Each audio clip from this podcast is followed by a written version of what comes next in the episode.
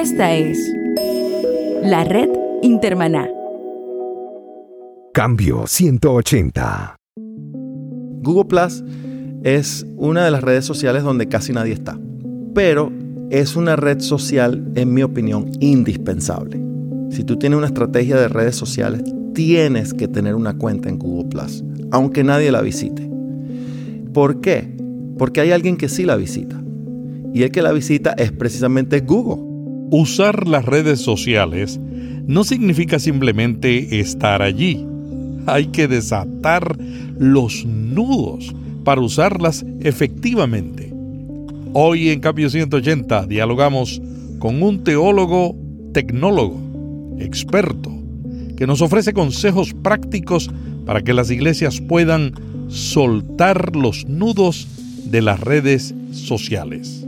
Hola, ¿qué tal? Aquí Melvin Rivera Velázquez dándole la bienvenida a este programa interesante sobre el ciberministerio. Cambio 180. Lo primero es enfocarse. Es bien importante enfocarse a nivel de desarrollar una estrategia, ser claro con lo que se quiere lograr. Habla Vladimir Lugo, un profesional de la informática y ministro de vocación. Vladimir tiene un máster en teología del Seminario Teológico Fuller y ha servido a la comunidad cristiana entendiendo su llamado como educador y mentor. Lugo es el autor del libro Cibermadurez de la serie Ciberministerio. Muchas veces por la novedad o por descubrirlo, aunque estemos un poco tarde, nos apresuramos a utilizar alguna de las redes sociales de las diferentes aplicaciones y no nos sentamos previamente a planificar una estrategia, a declarar objetivos y a definir con claridad qué es lo que queremos lograr. Entonces es bien importante que en el contexto de la iglesia, que está enfocada en desarrollar un ministerio, desarrolle precisamente esa estrategia en los cinco aspectos básicos, funciones esenciales del ministerio. A mí me gusta referirme a esos cinco aspectos con cinco As. ¿ok? Las voy a decir rápidamente. La primera es adorar. Obviamente todo lo que tiene que ver con darle primero la gloria a Dios. La segunda es alcanzar, que es nuestro llamado primordial. El Señor dijo, id y hacer discípulos, ¿verdad? A todas las criaturas de la tierra, ¿no? Entonces es nuestro llamado de ir y alcanzar y predicar el Evangelio. La tercera es aprender, y en esto yo englobo, ¿verdad? Todo lo que tiene que ver con hacer discípulos, que es un proceso no solamente de la predicación del Evangelio, sino darle seguimiento a las personas para que puedan desarrollar una madurez cristiana. Y para eso pues hay muchos aspectos de aprendizaje que se pueden desarrollar a través de las redes sociales, particularmente ahora que muchas de las redes sociales están incluyendo eh, video en vivo y otros aspectos, ¿verdad?, que facilitan la comunicación para, para la educación y modelar. Este, la cuarta es ayudar. Y mira, como dato interesante, me gustaría mencionar esto. muy pocos ministerios utilizan las redes sociales para ayudar. Hace unos tres años más o menos tuve la oportunidad de ir a, un, a la sede de un ministerio muy conocido allí en Colorado Springs, se llama Enfoque a la Familia, ¿verdad? Y ellos tienen una especie de pecera de cristal donde hay en las paredes un montón de monitores grandísimos que están escuchando lo que la gente dice en las redes sociales. Y lo que pasa allí es que ellos están escuchando particularmente palabras críticas, y me refiero críticas en el sentido de la crisis de las personas. Por ejemplo, cuando ellos ven que alguien en las redes sociales dice me quiero suicidar, eso levanta en los monitores unas alertas inmediatas. Y hay operadores que están viendo eso e inmediatamente contactando a la persona a través de las redes sociales para darle esperanza, para que por lo menos postergue la decisión y decirle, bueno, si pensaste suicidarte hoy, hazlo mañana, ¿no? Pero primero escúchame. Es una forma de ayudar a través de las redes sociales y pienso que muy pocos ministerios, no conozco ningún otro de hecho, está utilizando las redes sociales para eso. Y finalmente, este, parte de ese enfoque ministerial, el, quinto aspecto es administrar. ¿Y a qué me refiero con eso? A poder usar las redes sociales para crear comunidad. La palabra administrar contiene la palabra ministrar. que nosotros tan amadamente la utilizamos, ¿verdad? Y resulta que administrar es añadirle algo más al ministerio. Y eso que le podemos añadir en este caso particular es las redes sociales, crear grupos de apoyo, crear comunidad a través de las redes sociales. Eso es parte del enfoque. Vladimir, pero las redes sociales son inmediatas y hay gente que dice que tenemos de dos a tres segundos para capturar la atención de una persona cuando está en una red social. ¿Cómo podemos disipular, ayudar cuando hay esa inmediatez del medio? Es cierto lo que tú dices, ¿verdad? Pero la inmediatez es simplemente un vehículo, ¿ya? Y es un vehículo para establecer un contacto inicial. Lo que pasa es que muchas personas en el, en el ámbito de la iglesia no han entendido que las redes sociales son una herramienta de comunicación. Entonces, ese primer vehículo, ese primer contacto, nosotros lo necesitamos utilizar para establecer una relación. Es decir, no basta con decir, ay, tengo, eh, no sé, 300 mil seguidores, soy una persona popular en Twitter, ¿verdad? No basta con eso. Uno debería tomarse el tiempo de conectar con cada persona y establecer una relación con cada una de esas personas que inicialmente podemos alcanzar a través de las redes sociales. Y eso este, no es fácil, eso no es tarea este, sencilla, porque pues si tienes 300 mil personas en tus seguidores, es muy difícil conectar personalmente con cada uno de ellos, ¿verdad? Entonces, eso me lleva precisamente al segundo punto de la estrategia. Y es que las redes sociales no se puede hacer solo. Las redes sociales es una cuestión que necesitamos abordar en equipo. Esa es la segunda palabra. Equípate. ¿verdad? Y me refiero a que crea un equipo de trabajo. Rodéate de personas, en este caso, por ejemplo, Enfoque a la Familia, tiene todo un equipo de trabajo de operadores que están pendientes de hacer ministerio a, través de las redes sociales. Y nosotros en las iglesias no hemos entendido que parte del trabajo que necesitamos hacer con las redes sociales no es simplemente poner un pedacito de la predicación del pastor. Eso sirve de anzuelo. Pero cuando ya el pez muerde el anzuelo, hay que alarlo para entonces establecer una relación que va más profunda, es más consistente y va más allá. Y cada una de las redes sociales tiene mecanismos para hacer eso, para establecer conversaciones, para establecer diálogos e, e inclusive establecer la posibilidad de un encuentro directo, de un encuentro personal, ¿no? Entonces, cuando yo digo equípate, me refiero precisamente a, a rodearse de personas que tienen el interés para hacer eso. Y obviamente está lo tradicional, equiparse significa también aprender a utilizar cada una de las redes sociales que son distintas entre sí, este, poder desarrollar un programa tal vez de entrenamiento interno para, para saber qué vamos a usar, cómo las vamos a usar y, y entender la funcionalidad de cada una para aprovecharla al máximo. ¿no? Mencionaste que las redes sociales son distintas. ¿Deberíamos estar como iglesia en todas las redes sociales?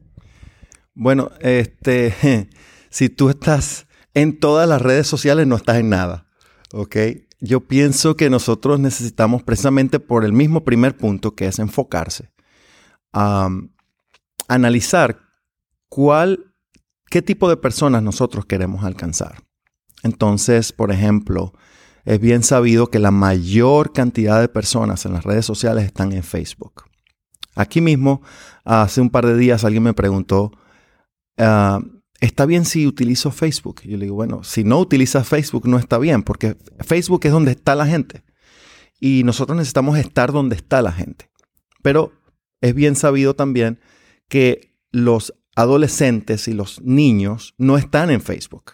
Es más, yo ni le permitiría a los padres que los niños tuvieran Facebook, ¿verdad? Porque eso tiene otras implicaciones. Pero los niños están en Snapchat. Y entonces, si queremos alcanzar a través de un ministerio infantil a la población más joven, entonces necesitamos estar en la red social que más le habla a ese grupo de la, de la comunidad. Entonces necesitamos aprender a seccionar, si se quiere, el tipo de personas a quienes queremos llegar, con quienes queremos establecer estas relaciones y utilizar las redes sociales más apropiadas para hacer eso. Entonces, no, la respuesta es obviamente no. Este, no podemos estar en todas las redes sociales, pero necesitamos considerar cuál es la más apropiada para alcanzar a nuestra gente. En tus escritos tú hablas mucho de tener una filosofía de las redes sociales. ¿Por qué la iglesia necesita una filosofía de redes sociales? Bueno, eh, las redes sociales vinieron a cambiar las comunicaciones y las personas que están en los medios de comunicaciones tradicionales, muchos de ellos, digamos la generación anterior, no se han dado cuenta todavía. Y el problema es que muchos de nuestros pastores que están en esa misma generación tampoco se han dado cuenta. Entonces, ¿qué pasa? Que ah, nosotros llevamos, no sé, tal vez 600, 700 años acostumbrados a hacer iglesia desde el púlpito. Y creo que esto lo hemos hablado anteriormente. Y el modelo del púlpito es un modelo donde una sola persona habla y los demás escuchan. Las redes sociales vinieron a cambiar eso. Porque en las redes sociales todos hablan y todos tienen una opinión y cada opinión es válida. Y cada opinión es una oportunidad para nosotros entablar una conversación que puede durar años. Sin embargo, en esa conversación es donde nosotros podemos comunicar nuestros valores y nuestros principios. Entonces, cuando se trata de la filosofía de las redes sociales, las redes sociales tienen por lo menos cinco aspectos que yo noto. Número uno, participar. Entonces, uh, nosotros estamos invitados a participar. Todos podemos participar. Es más, todos necesitamos participar. Ahora mismo, por ejemplo, estamos saliendo por este medio que es eh, un podcast. Y este es un medio de las redes sociales. Está socializado. Es un medio que requiere la interacción, que la gente te escriba, haga comentarios, participe, lo comparta, este, tenga la oportunidad de, darle que le gusta y decírtelo. Y entonces es una oportunidad para el diálogo que va mucho más allá de simplemente el mensaje. La otra cosa que las redes sociales hace como a nivel de filosofía es que ah, te permite editar.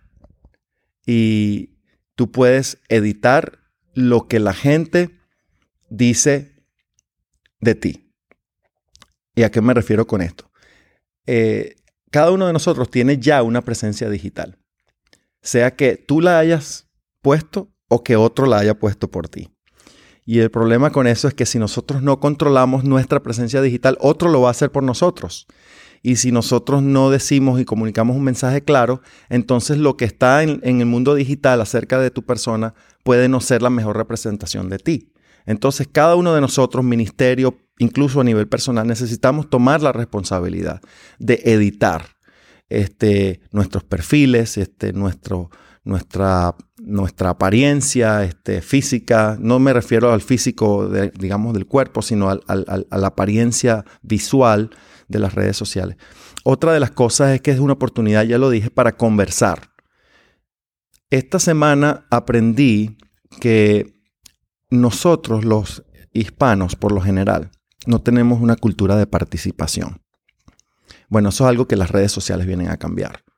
Y a través de este medio, ¿verdad? Yo quiero invitar a todo el que nos escucha, el que nos escucha, a participar, involúcrese, porque eso es parte de la nueva generación de las comunicaciones. Todos podemos participar. Nosotros tenemos una oportunidad sin precedentes en la historia.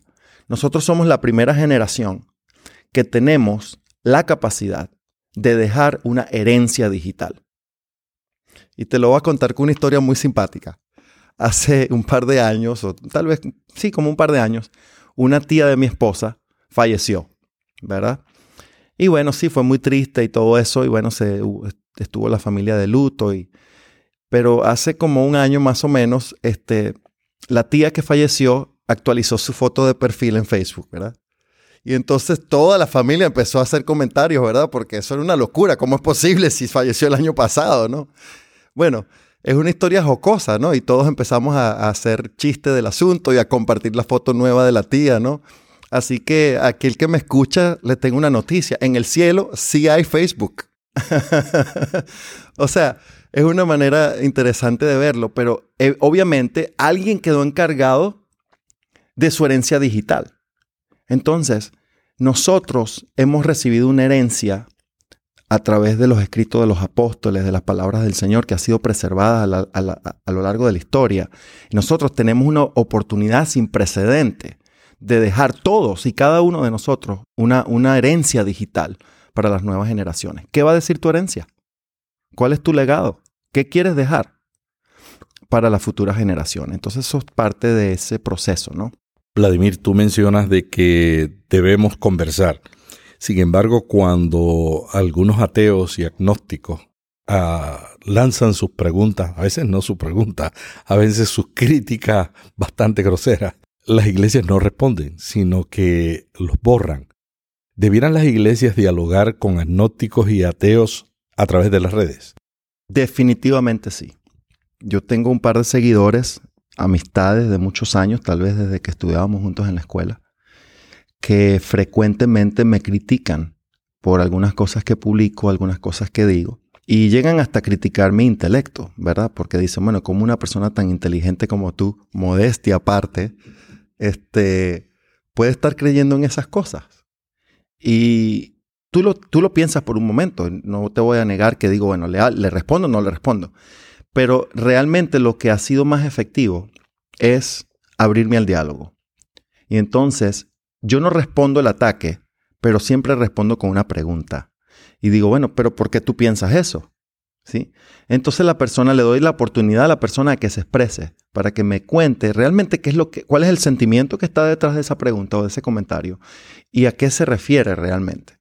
Y eso ha establecido unas conversaciones muy interesantes, donde entonces hemos tenido la oportunidad de, de, hablar de forma inteligente acerca del asunto, particularmente los, los agnósticos que son más activos que incluso los ateos en estos temas. A mí realmente una persona no creyente no me preocupa tanto. A mí me preocupa mucho más una persona cristiana que se dedica en las redes sociales a atacar al pueblo de Dios. Este, porque eso me lleva al tercer punto de mi estrategia. Entonces, fíjate, el tercer punto de mi estrategia es enlázate. ¿Y a qué me refiero con eso? Cuando el Señor estaba caminando alrededor del mar, del mar de Galilea, encontró a varios hombres cuyo oficio era ser pescadores. Dice la Biblia que dándole la vueltita al lago, encontró a Natanael, a Jacobo y a Juan, que estaban remendando las redes de su padre. Y a mí me gusta decir, bueno, las, redes que nosotros tenemos disponibles hoy no son de fibra de linaza. Las redes nuevas son de fibra de vidrio, ¿verdad? Y nosotros tenemos que tomar eso como una metáfora para aprender nosotros a remendar las redes sociales. Nosotros necesitamos aprender a hacer nudos donde hay huecos. Porque es precisamente cuando no hacemos nudos donde hay huecos, es por ahí donde se nos escapan los peces, ¿verdad? Ahora, ¿cómo podemos nosotros hacer nudos? Bueno, por ejemplo, no se dedique a atacar al pueblo del Señor en las redes sociales. Esa es una forma de atar nudos, porque a través de eso, la persona que queda más en entredicho y que ofrece un mal testimonio es usted que está haciendo el ataque. Y entonces eso abre un espacio, un roto, ¿verdad? Un hueco para que no se dé la oportunidad de atrapar los peces buenos. ¿Y a qué me refiero con eso? El mismo Señor dijo, por esto conocerán que son mis discípulos, porque se aman unos a otros. Entonces, si aprendemos a amarnos a través de las redes sociales entre creyentes, podemos unir esfuerzos más bien y hacer lo que es importante, ¿no? Esa es una forma de atar nudos, ¿verdad? Hay otras maneras de atar nudos. Por ejemplo, hay que atar el nudo, el nudo del, vocabulario soez, ¿verdad? De la cosa ah, atacante o de la crítica. Hay que atar el nudo de la mala ortografía, Oh, no hay nada que me enerve más la sangre, ¿verdad? Que ver cosas mal escritas. Entonces, para eso hay un recurso muy bueno, se llama la Real Academia de la Lengua, este, rae.es, ¿verdad? Que tienen ahora una aplicación. Que ahora tienen una aplicación y te puede llevar el diccionario en su bolsillo, ¿verdad? Ahora sí, el diccionario es de bolsillo, pero los diccionarios de antes eran gigantes, ¿verdad? Y eso nos facilita cuando estamos en duda, ¿verdad? Escribir con un vocabulario correcto. Este, otra forma de, de atar nudos, ¿verdad? En nuestras redes es utilizar cada medio de acuerdo a su uso particular, a su audiencia particular, ¿verdad? Entonces, hay muchas estrategias que podemos utilizar para lo que yo llamo enlázate, que es cerrar los nudos donde hay huecos para que nosotros podamos ser efectivos en nuestro ministerio con las redes. Vladimir, sin embargo, atar nudos y conversar con gente que piensa diferente a uno es un poco difícil para las iglesias que tienen a cargo de las redes sociales a muchachos jóvenes porque piensan, muchachos jóvenes son los que están más al día con la tecnología y no estoy diciendo que no estén preparados para una conversación, pero algunos no lo están, otros sí lo están. Entonces, ¿qué puede hacer una iglesia que, quiere atar nudos, que quiere dialogar, pero que no ha pensado que las redes sociales no es solamente tecnología? Sí, este, bueno, y eso me lleva precisamente al segundo punto, ¿no? Que es eh, de equiparse. Y de equiparse me refería yo al hecho de rodearse de un equipo de trabajo. Este, no podemos, desde el punto de vista del liderazgo de ningún ministerio, sea iglesia, institución cristiana, este, colegio o universidad, institución educativa, no podemos, desde el punto de vista del liderazgo, desligarnos del mensaje que queremos comunicar.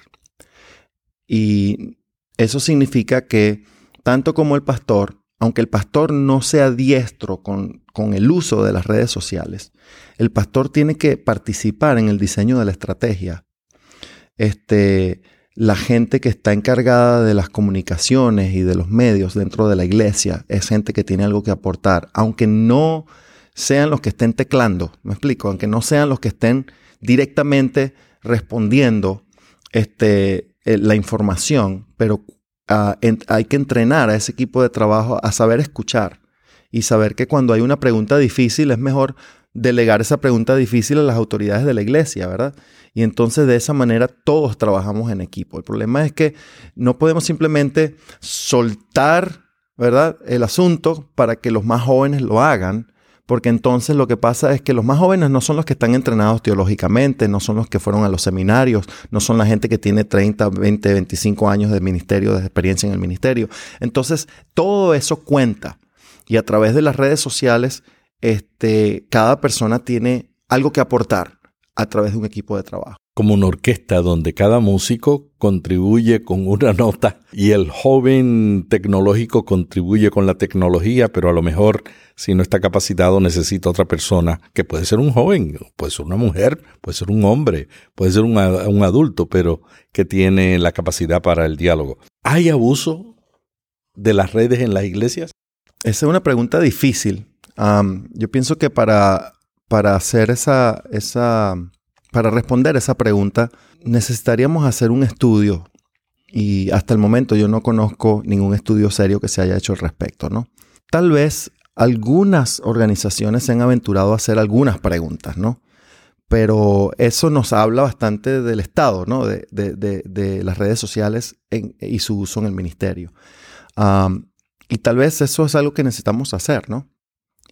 Pero pienso que hay abuso en el aspecto que discutía yo anteriormente, que hay gente que se dedica a comunicar mensajes antagónicos a través de las redes sociales en contra de sus propios hermanos, ¿no? Eso es una clase de abuso, definitivamente. Y claro, siempre hay riesgos, ¿no? Hay riesgos, por ejemplo, con casos de seguridad, con casos de falta, falsa identidad, ¿verdad? Que se han dado, obviamente. Y el asunto de vuelta tiene que ver mucho con nuestro, nuestra estrategia, porque vamos a ponerlo así. Si, si en tu hogar están usando las redes sociales, los jóvenes, los niños de la casa, de alguna manera, y los padres no están involucrados, entonces se, presta para que haya abusos. Porque el niño puede estar horas en las redes sociales. No hay controles, no hay límites el padre no sabe cómo, cómo darle estructura al niño, ¿verdad? O el niño a lo mejor está conversando con alguien que piensa que es un niño y a lo mejor una persona que tiene falta, falsa identidad, ¿no? Entonces, ningún padre debe estar ausente, por ejemplo, de las cuentas de redes sociales de sus hijos. Y hay asuntos de incluso ah, seguridad de la información, este, eh, publicar información donde sea fácil ubicarte, por ejemplo, en las redes sociales, no, eh, no es algo que deberíamos estar haciendo porque eh, entonces fácilmente te ubican geográficamente, ¿no? Donde te encuentras. Yo, por ejemplo, no acostumbro chequearme en los lugares que voy, por ejemplo, porque eso sería material muy fácil para una persona que te está siguiendo y saber cuál es tu patrón de conducta, ¿no? Entonces, son parte de los abusos que pueden presentarse. O decir, Vladimir está viajando, la esposa está sola, podemos asaltar la casa. Exactamente, ¿no? Este, entonces, uno tiene que tener un poco también de sentido común. Ahora, allí ya me fui al plano personal, ¿verdad? Y al plano familiar, que es otro tema que podríamos hablar en un asunto de seguridad. Pero estamos hablando de las redes sociales en la iglesia. Entonces, cuando hablamos de las redes sociales en la iglesia, estamos hablando de que si hay un equipo de trabajo, alguien puede tener las alertas puestas. Alguien se puede dar cuenta que el contenido no es correcto. Alguien se puede dar cuenta que lo que se está diciendo no se está diciendo en amor. Si usted necesita criticar a alguien a través, bueno, a causa de algo que dijo, algo que hizo, etcétera, y es una persona a lo mejor hasta pública, porque se dan muchos casos así. Este, las redes sociales te permiten abrir una conversación privada y decírselo en su cara. No diga detrás de las espaldas de nadie lo que le puedes decir en su cara. la palabra dice, ¿verdad? En Corintios dice ah, que las malas conversaciones corrompen las buenas costumbres, ¿no? Entonces no deberíamos prestarnos para ese tipo de abusos. Vladimir, hablemos de aplicaciones. ¿Qué aplicaciones tú recomendarías para el uso efectivo de las redes sociales? Lo que he encontrado más recientemente es que hay bastante desconocimiento, ¿no? La gente piensa que estar en las redes sociales es tener una cuenta en Facebook una cuenta en Twitter. A lo mejor una cuenta en Instagram, que es lo más, lo más común. No sabe que las redes sociales vinieron a crear una categoría de software. Y bueno, estoy hablando de las redes sociales y nunca las definí, ¿verdad? Pero las redes sociales es una clase de software que permite la interacción entre las personas y la comunicación. Esa es la definición, la pueden buscar en cualquier lugar en la internet y esa es la definición como oficial. Entonces, esto ha abierto una categoría de software. Y lo que, es, lo que ha pasado es que mucho software que tradicionalmente no era considerado redes sociales se ha socializado. ¿sí? Entonces, la filosofía de las redes sociales ha impactado muchas aplicaciones, ¿verdad? Donde ahora es fácil compartir, fácil que te guste algo, fácil establecer una, entablar una conversación con una persona a través de cualquier aplicación y ha creado esta categoría de este, aplicaciones para administrar las redes sociales. ¿Por qué pasa eso? Porque cuando uno está haciendo una estrategia integrada de las redes sociales, es un poco fastidioso, un poco engorroso tener que meterse a Facebook para poner algo, meterse a Twitter para poner algo, meterse a Google Plus para poner algo, meterse después a Instagram para poner algo. Y todos a lo mejor hemos pasado por ahí. Y resulta que hay una cantidad de ayudas que se pueden utilizar para facilitar ese proceso, ¿no? Y eh, desde un solo lugar, desde una sola aplicación, controlar todo el contenido que sale a través de las redes sociales como una campaña integrada. Entonces, a mencionar algunos nombres, ¿verdad? Y bueno, no sé, quiero decir que no estamos siendo auspiciados por ninguno de ellos, ¿verdad? Por si acaso. Pero, por ejemplo, hay una aplicación que se llama Hootsuite. H-O-O-T-S-U-T, no, I-T-E, ¿no? Hootsuite. Este, que uno conecta todas las redes sociales en un solo lugar y desde allí uno puede este, calendarizar todo lo que quiere publicar y entonces de manera automática Hootsuite se va a encargar de poner la información en los medios correctos, en el formato correcto, a la hora correcta. Y hay otras parecidas, está Buffer, está una, una aplicación que se llama Agora Pulse, que lo que te permite Agora Pulse es trabajar en equipo precisamente, donde puedes crear actividades para distintos miembros del equipo en tu programa de, de, publicaciones. Para Twitter, por ejemplo, hay una aplicación que se llama Edgar y entonces con Edgar uno puede crear una, una bitácora, ¿verdad? De todo lo que quiere uno publicar en, Twitter y poner el, en un calendario este, eh, esa información para que constantemente haya información a través de Twitter, ¿no? Edgar es un poco costosa, ¿no? Edgar es un poco costosa, pero todo va a depender de la estrategia. Ahora, puede ser más costoso no estar ahí, ¿no? Entonces hay que pensar. Casi todas estas aplicaciones de redes sociales tienen un modelo de que en inglés se llama freemium, que es, es gratis hasta cierto momento o hasta cierto número de redes sociales o hasta cierto número de usuarios y después de cierto número de usuarios entonces hay que comenzar a pagar, ¿no? Tú mencionaste al principio que el, tiempo en que algo que uno publica vive, ¿verdad? En, el, en, el, en la pared, digamos, de las redes sociales es, bastante corto, ¿no? Dicen que ahora las redes sociales no son redes, no son social media, sino pay media. Cada año están reduciendo el tiempo que tu mensaje está en la pared de tal manera de que tú le compres anuncios. ¿Es cierto eso? Bueno, yo pienso que es, eh, en parte es cierto, pero hay que también entender que el número de usuarios se ha incrementado. Entonces, si todos, todos tus amigos que tienes ah, te quieren poner algo en la pared, pues obviamente va a tener una pared bien ocupada, ¿no? Entonces uno tiene que ser un poco selectivo en a quién quiere realmente seguir, ¿no? Y eso es parte de ese proceso porque si sigues a menos personas vas a ver más frecuentemente lo que, lo que la gente está publicando. Pero obviamente eso ha sido la oportunidad a nivel comercial para estas empresas mantenerse a flote, ¿verdad? Y crecer como han crecido. Es ah, la oportunidad de vender anuncios también. De esas aplicaciones, ¿cuál es tu favorita y por qué? Bueno, me gusta mucho utilizar una aplicación que no he mencionado todavía.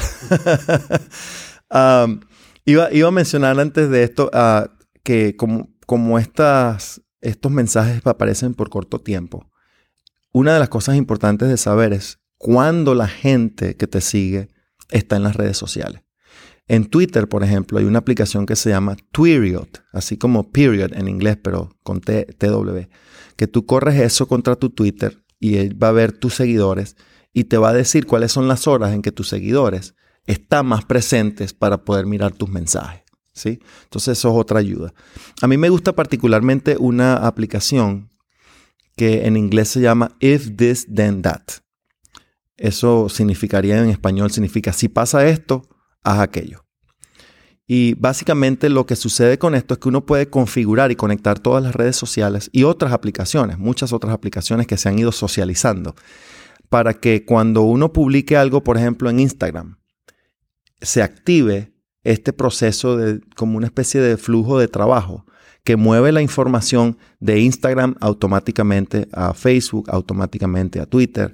Y entonces eso te permite tener una estrategia combinada de varias redes sociales al mismo tiempo, ¿no? Este, If This Then That es gratuito. ¿ok? Por eso debe ser que es una de las que más me gusta. Este, y lo uso para otras cosas también. Por ejemplo, lo uso para mover mi información de contactos. Cuando yo los entro en mi teléfono, automáticamente eso me crea contactos también en otras cuentas que tengo, por ejemplo Google o incluso cuentas comerciales se, puede, se pueden enlazar, ¿no? Y eso es un, programa bastante gratuito, que hay uno similar que, que es pagado, y tiene otras opciones, se llama Zapier con Z, Zapier. Y ese programa precisa, eh, hace exactamente lo mismo, es un, programa de flujo de información, ¿no? Te permite hacer eso. Pero de las de administrar todas tus cuentas sociales. No me has dicho cuál es tu favorita. me dijiste otra, pero no me dijiste de esa. Sí.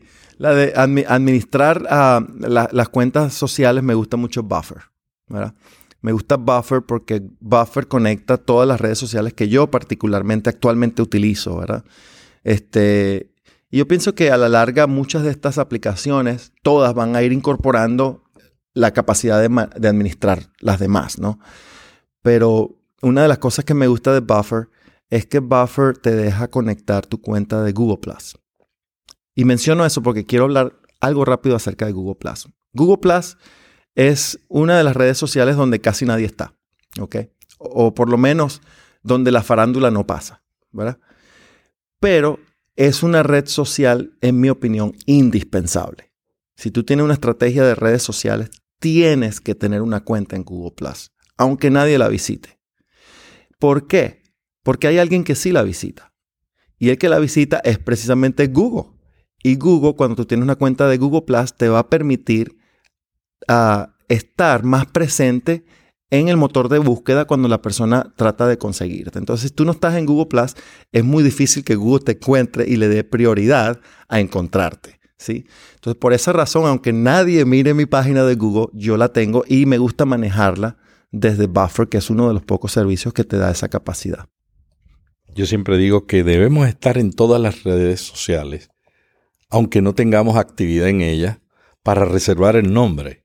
Por ejemplo, yo acabo de lanzar un nuevo podcast vía podcast y lo estoy registrando en todas las redes sociales, aunque no pienso publicar en todas las redes. Pero lo que tú dices es cierto.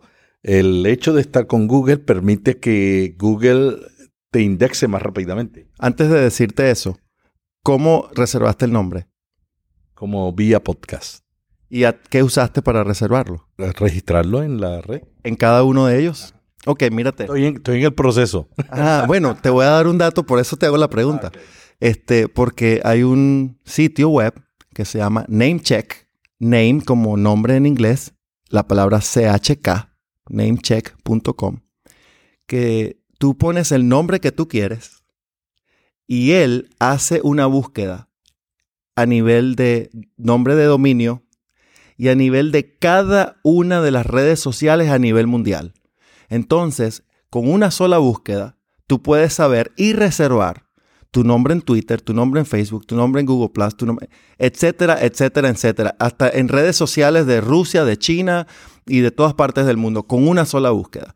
Entonces, por eso te lo digo, si estás en el proceso, tienes que chequear NameCheck para poder reservar tu nombre en todas las redes sociales, en todas partes del mundo, aunque no importa, no hables chino, no importa.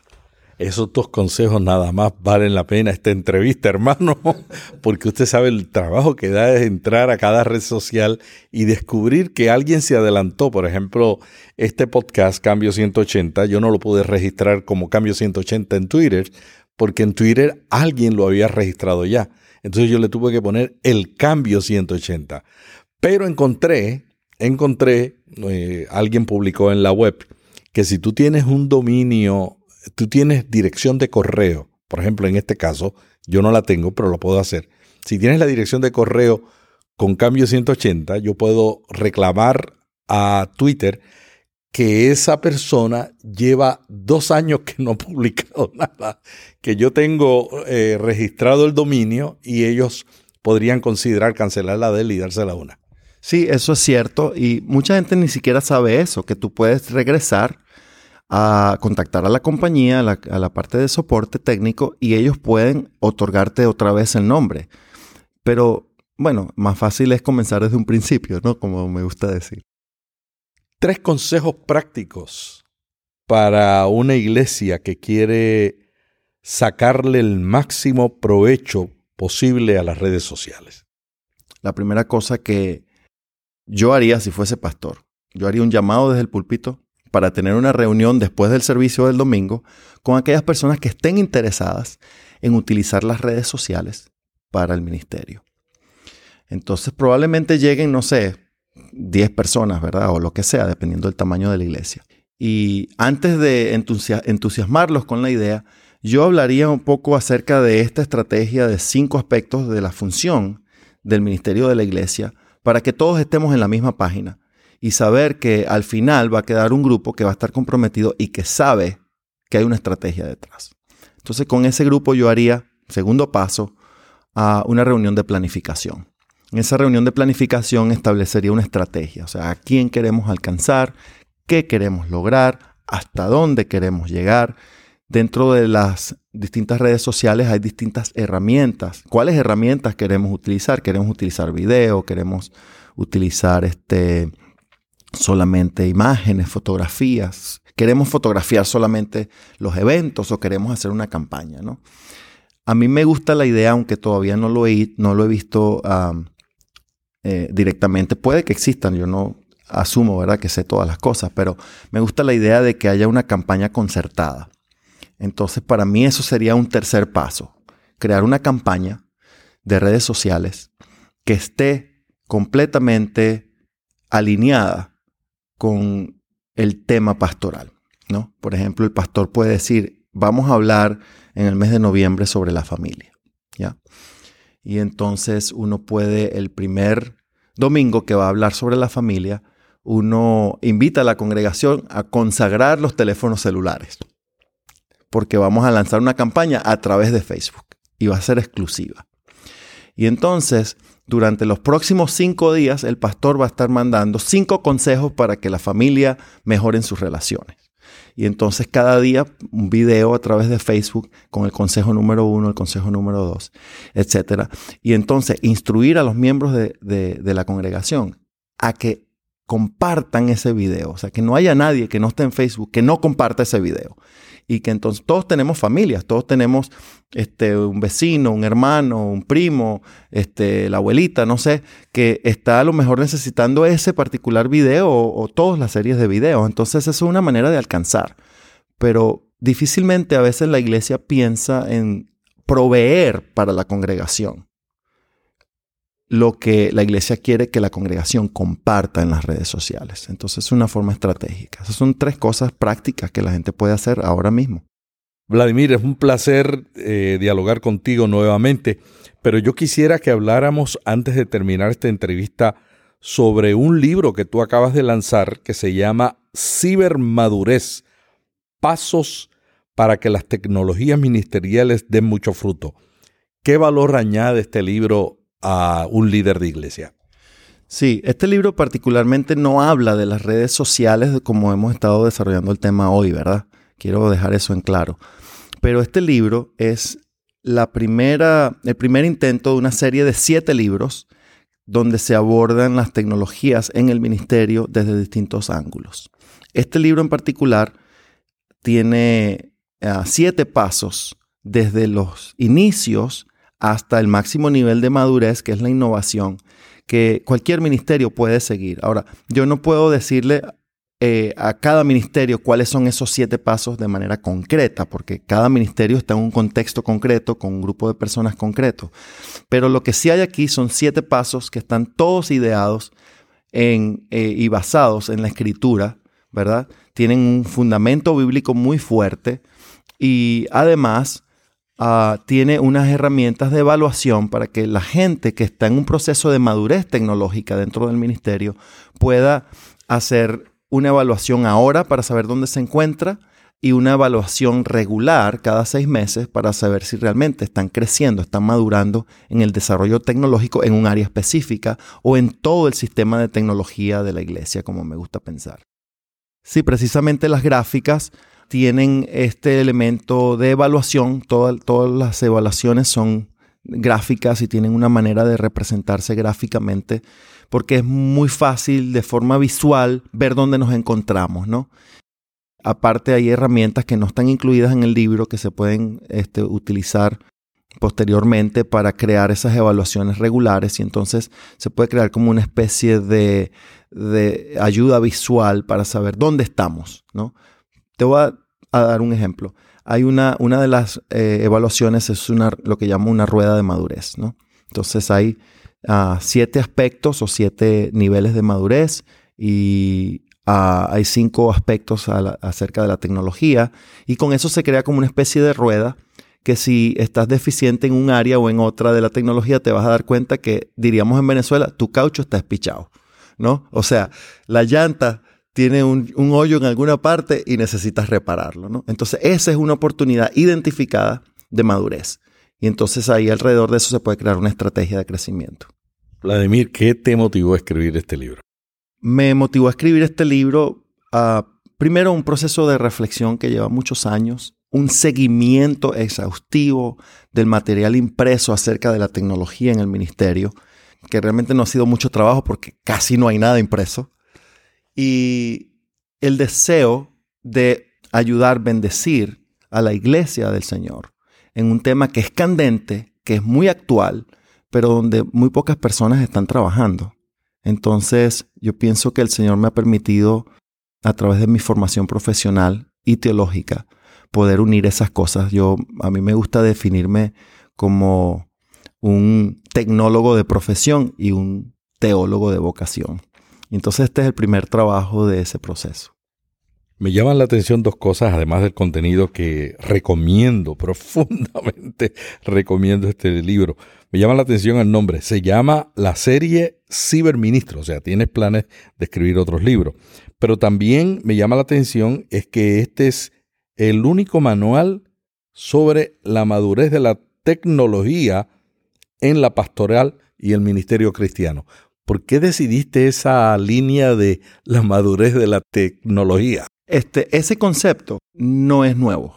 Este, la madurez de, la tecnología es un, un concepto que las empresas de tecnología manejan y está basado como en el ciclo de vida de la tecnología. Toda tecnología pasa por un proceso que parece el ciclo de vida de una persona. Es decir, la tecnología nace, este, es infante, crece, se hace adolescente, se hace madura, se establece en el mercado como una tecnología madura y eventualmente algunas tecnologías mueren, otras no mueren nunca, ¿verdad? Eso pasa como en los productos.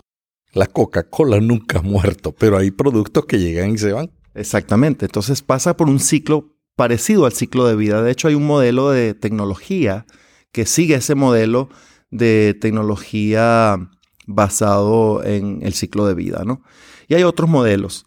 Hay, en el libro ah, discuto un poco los diferentes modelos y las diferencias entre ellos. Pero hasta ahora nunca ha habido un modelo de tecnología que se aplique directamente al ministerio de la iglesia. El ministerio de la iglesia tiene necesidades muy particulares y tiene una misión muy clara. Entonces, como no ha habido un modelo de, madurez tecnológica, el tema ha quedado completamente en el vacío. ¿sí? Y, es muy necesario, sobre todo porque la Biblia tiene mucho que decir acerca de la madurez. Y si nosotros entendemos el fundamento de la madurez, vamos a, vamos a ver claramente que eso aplica a todo nuestro desarrollo tecnológico. El libro está como libro electrónico. El libro está en formato electrónico y también impreso y se puede conseguir a través de amazon.com. ¿Y dónde te pueden conseguir a ti?